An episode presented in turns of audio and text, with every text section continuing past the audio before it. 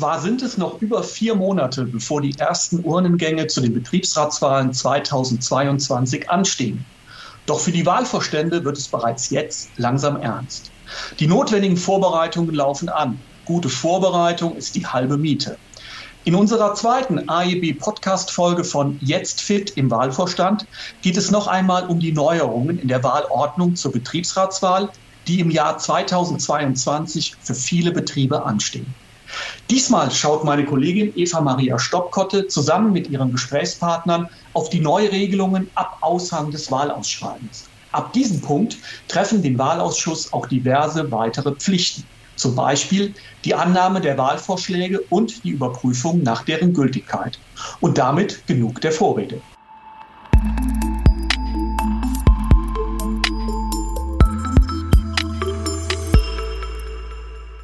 So, ich begrüße euch zu einer weiteren Folge Fit im Wahlvorstand mit den namhaften Experten Micha Heilmann und Peter Berg. Hallo Micha, hallo Peter.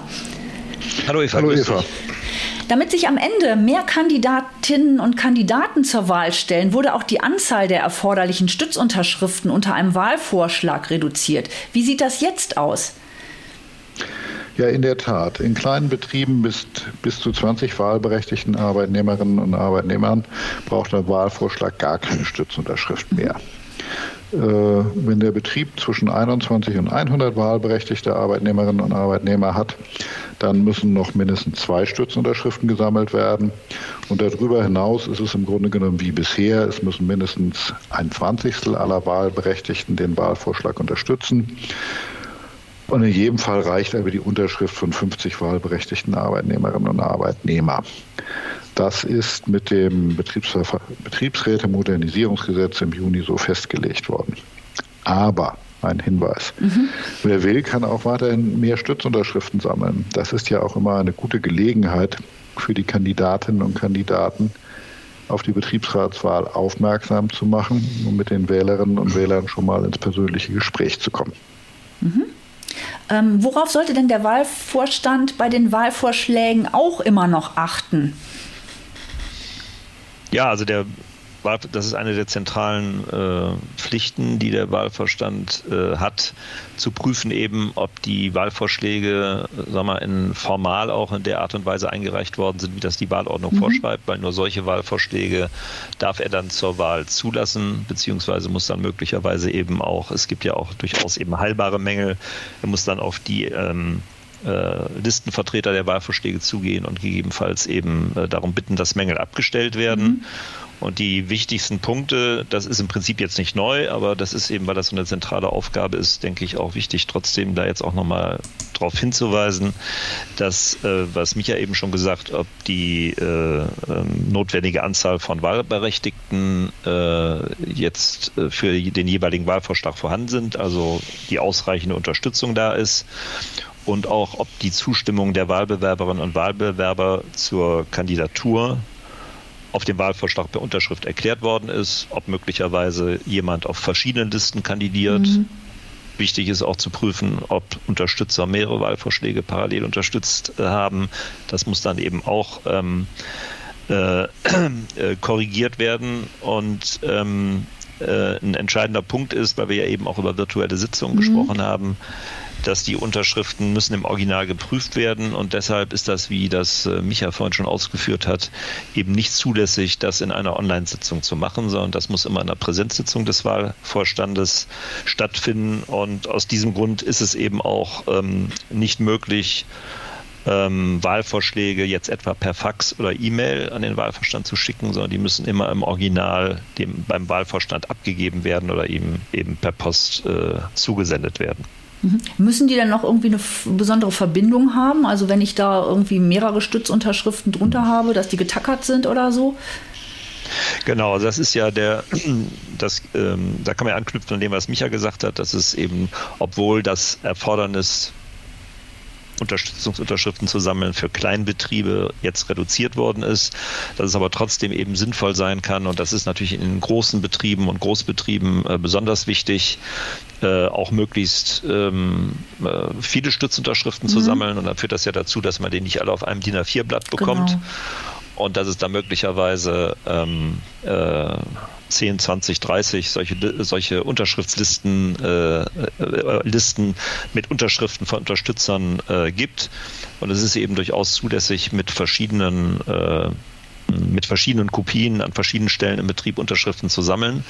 Aber am Ende müssen eben äh, das Blatt, auf dem die Kandidaten aufgeführt sind, mit den erforderlichen Angaben ihrer Unterschriften, müssen dann äh, fest verbunden sein mit diesen Unterstützungslisten. Und das geschieht am sichersten dadurch, dass sie zusammen, äh, zusammengetackert sind. Mhm. Es gibt noch weitere Kriterien, dass das Schriftbild ähnlich ist und so weiter und so fort. Aber der, die sicherste Form ist das Zusammentackern ähm, um äh, dem Wahlverstand eben die Prüfung zu ermöglichen und zu erleichtern, ob jetzt diejenigen, die unterschrieben haben, auch wirklich die Kandidaten, die auf dem ersten Blatt aufgeführt sind, unterstützen wollten und auch wussten, was sie unterstützen, als sie die Unterschrift geleistet haben. Okay. Ähm, um wählen zu dürfen, müssen Beschäftigte auf der Wählerliste stehen. Der Wahlvorstand konnte bisher die Wählerliste nur bis zum Tage vor Beginn der Stimmabgabe korrigieren. Das hat sich jetzt auch geändert, oder? Das stimmt, Eva. Der Wahlvorstand kann jetzt auch am Wahltag selbst äh, die Wählerliste noch korrigieren. Damit hat er am Tag der Wahl irgendwie zur Not mehr Arbeit. Mhm. Ziel ist aber, allen Wahlberechtigten, soweit es irgendwie geht, die Teilnahme an der Wahl zu ermöglichen. Und äh, wir sind sicher, das wird im Zweifelsfall jeder Wahlvorstand auch gerne machen. Das heißt, wenn also am Tag der Stimmabgabe eine Wählerin oder eine Wählerin zum Wahlvorstand kommt oder ins Wahllokal kommt und sagt, ich stehe nicht auf der Wählerliste, mhm. ich hätte da stehen müssen, dann muss der Wahlvorstand äh, das im Zweifelsfall äh, kurz prüfen und je nachdem, wie das Ergebnis ist, seine Wählerliste korrigieren mit der Folge, dass äh, die Person abstimmen kann oder eben sagen, nee, du stehst zu Recht nicht auf der Wählerliste. Äh, das werden jetzt nicht massenhaft Fälle sein, weil ein äh, vernünftig vorbereiteter mhm. Wahlvorstand hat seine Wählerliste vorher in Ordnung gebracht vor dem Tag der Stimmabgabe. Äh, Okay. Wichtig ist ja. in jedem Fall, dass man sozusagen auf dieser Wählerliste stehen muss, äh, um wählen zu können. Daran hat sich irgendwie nichts geändert. Mhm da hat sich auch noch das Alter geändert. Ne? Also ich glaube, ähm, mit, der, mit, mit dem Betriebsräte-Modernisierungsgesetz dürfen jetzt auch jüngere Menschen wählen. Genau. Wählen darf man jetzt äh, ab 16, mhm. ab Vollendung des 16. Lebensjahres. Äh, beachten muss man aber, dass man gewählt werden kann. Also Betriebsrätin kann nicht nur werden, wenn ich schon das 18. Lebensjahr vollendet habe. Äh, ob diese Altersgrenze die nächsten vier, fünf Jahre überlebt oder ob die äh, eventuell gegen Gesetze verstößt, werden wir sicherlich äh, in möglichen Gerichtsverfahren nach der Wahl 22 dann erleben. Okay, bleiben wir gespannt. Es gibt manchen Arbeitgeber, manchen Arbeitnehmer, manche Arbeitnehmerin, ähm, die die Wahl wegen ihres Ergebnisses gerne gerichtlich anfechten möchten. Was hat sich hier geändert und worauf sollte der Wahlvorstand da einen Blick haben?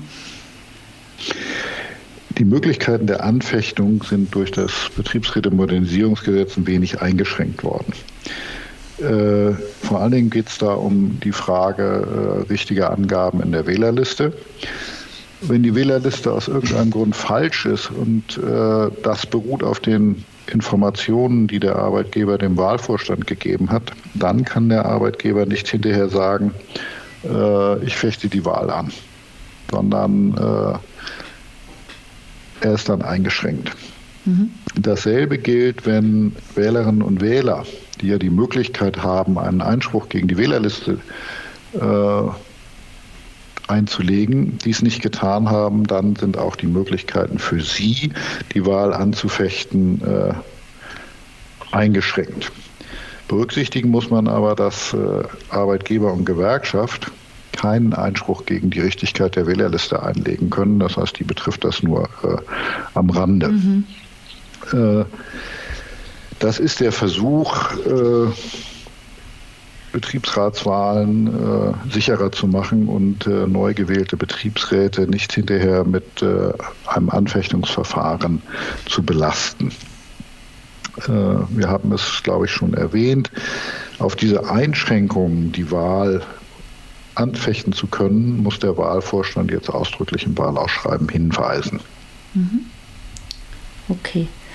Ähm, bei der letzten Bundestagswahl ist es zu einem nie dagewesenen Anwachsen von Briefwahlstimmen gekommen. Das lag vermutlich an Corona, aber auch daran, dass mit Zusenden der Wahlbenachrichtigung auch immer die Möglichkeit eingeräumt wird, die Briefwahlunterlagen anzufordern. Bei der Betriebsratswahl war das bisher ähm, nicht der Fall. Ähm, es konnte nur an bestimmte Personengruppen aufgrund der Eigenart ihres Beschäftigungsverhältnisses, ihr habt eingangs schon mal darüber erzählt, und auf, nicht aufgrund bestimmter persönlicher Situationen möglich sein. Das gab natürlich dem Wahlvorstand Interpretationsspielraum und lieferte leider auch Angriffspunkte bezüglich der Wahl. Was hat sich jetzt verändert und auch verbessert? Mhm. Also man kann schon sagen, dass es äh, auch bei den bisherigen Betriebsratswahlen einen Trend dazu gab, die, Betriebs-, äh, die, die, die Briefwahl stärker zu nutzen mhm. oder mehr auszuweiten, was sicher auch damit zusammenhängt, äh, dass man also eine stärkere Segmentierung, Zersplitterung der Belegschaften hat, dass nicht mehr ähm, in allen Betrieben alle Arbeitnehmer im gleichen Betrieb sind, zur gleichen Zeit mit ihrer Arbeit beginnen und zur gleichen Zeit wieder aufhören, sondern dass es eben äh, Homeoffice, mobile Arbeit, Telearbeit zugenommen hat. Und äh, daneben gibt es eben auch in bestimmten Branchen halt auch ähm, äh, viele Arbeitnehmer, die außerhalb des Betriebs ihrer Tätigkeit äh, nachgehen müssen. Und ich denke, dass es deshalb immer schon, schon auch in der Vergangenheit einen Trend gab, das möglich auszuweiten. Das ist eben an die von dir, Eva, genannten Grenzen eben gestoßen. Mhm.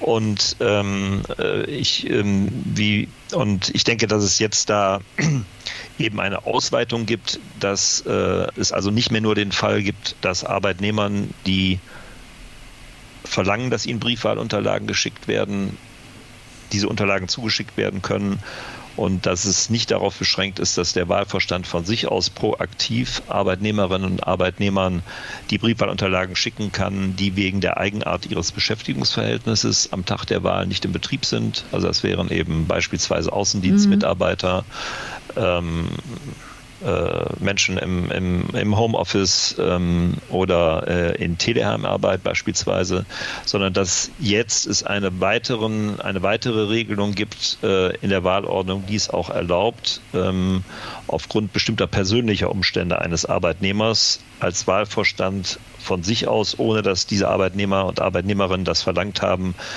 ähm, Briefwahlunterlagen zu verschicken. Und ähm, in der Begründung dieser Regelung, also in, in, der Wahlordnung selbst steht, aus anderen Gründen, also mhm. nicht nur Eigenart des Beschäftigungsverhältnisses. Und äh, in der Begründung äh, dieser Änderung wird eben erwähnt ausdrücklich ähm, langanhaltende Arbeitsunfähigkeit und das Ruhen des Arbeitsverhältnisses, ähm, was eben als Anlass genommen werden kann, wenn das dem Wahlvorstand bekannt ist, ähm, äh, die Briefwahlunterlagen zu verschicken.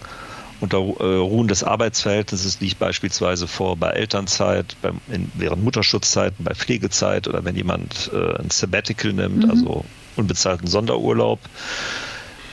Ähm, und äh, daneben eben ähm, äh, Langzeit Arbeitsunfähigkeit, krankheitsbedingte Langzeitarbeitsunfähigkeit, wobei äh, bei diesen neuen Gründen, die, auf die der Wahlverstand sich jetzt stützen kann, es nicht nur äh, darauf ankommt. Es reicht also nicht, dass dem Wahlverstand bekannt ist, dass die am Tag der Wahl nicht da sind, sondern äh, das ist eine etwas engere Regelung oder eine deutlich engere Regelung. Äh, in der Wahlordnung wird jetzt darauf abgestellt, dass das Arbeitnehmer und Arbeitnehmerinnen sein müssen, die vom Tag des Erlasses des Wahlausschreibens bis zum Tag der Wahl Mhm, okay. ähm, nicht voraussichtlich nicht im Betrieb anwesend sein werden. Wobei da steht eben auch voraussichtlich und wenn dann vielleicht die Zeit ein bisschen kürzer ist äh, und man die Prognose bei Erlass des Wahlausschreibens hatte, das dauert bis zum Wahltag hin, dann kann das also auch noch hinhauen, aber da wird es möglicherweise auch noch viel Diskussion dann geben. Und äh, bei der Überprüfung der Rechtmäßigkeit von Betriebsratswahlen könnte das nochmal Thema werden, aber zunächst mal ist das also eine ähm, positive, positive Ausweitung, weil das eben die Wahlbeteiligung äh, erhöhen kann und das äh, den Arbeitnehmerinnen und Arbeitnehmern, die eben äh, nicht im Betrieb sein können, aufgrund dieser geschilderten Umstände auch wirklich trotzdem ihr Wahlrecht, mhm. äh, ihr Wahlrecht wahrnehmen können. Also das ist ähm, eine, äh, ja, also eine positive Regelung, die, die wir sehr begrüßen. Okay, super. Das war ein schönes Schlusswort für die zweite Folge.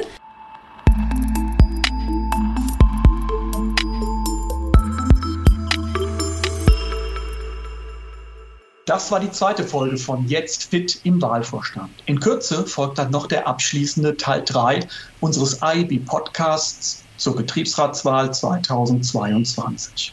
Wenn ihr jetzt auf der Suche nach dem passenden Programm zur Durchführung der Betriebsratswahlen seid, dann möchten wir euch gerne die Profi-Software aus dem Bund Verlag empfehlen. Sie umfasst alle erforderlichen Tools und Formulare zur rechtssicheren Einleitung und Durchführung der Wahl. Die Software läuft dabei sowohl auf eurem Rechner und steht alternativ als Online-Lösung ohne Installationsaufwand zur Verfügung. Unter bund-verlag.de slash Wahl 2022 findet ihr dazu alle notwendigen Informationen. Und natürlich hält auch unsere Fachzeitschrift Arbeitsrecht im Betrieb euch über die wichtigen Neuerungen zur Wahl immer auf dem Laufenden. Das war zu schnell fürs Mitschreiben. Die genannte Webadresse findet ihr auch in den Show Notes dieser Folge.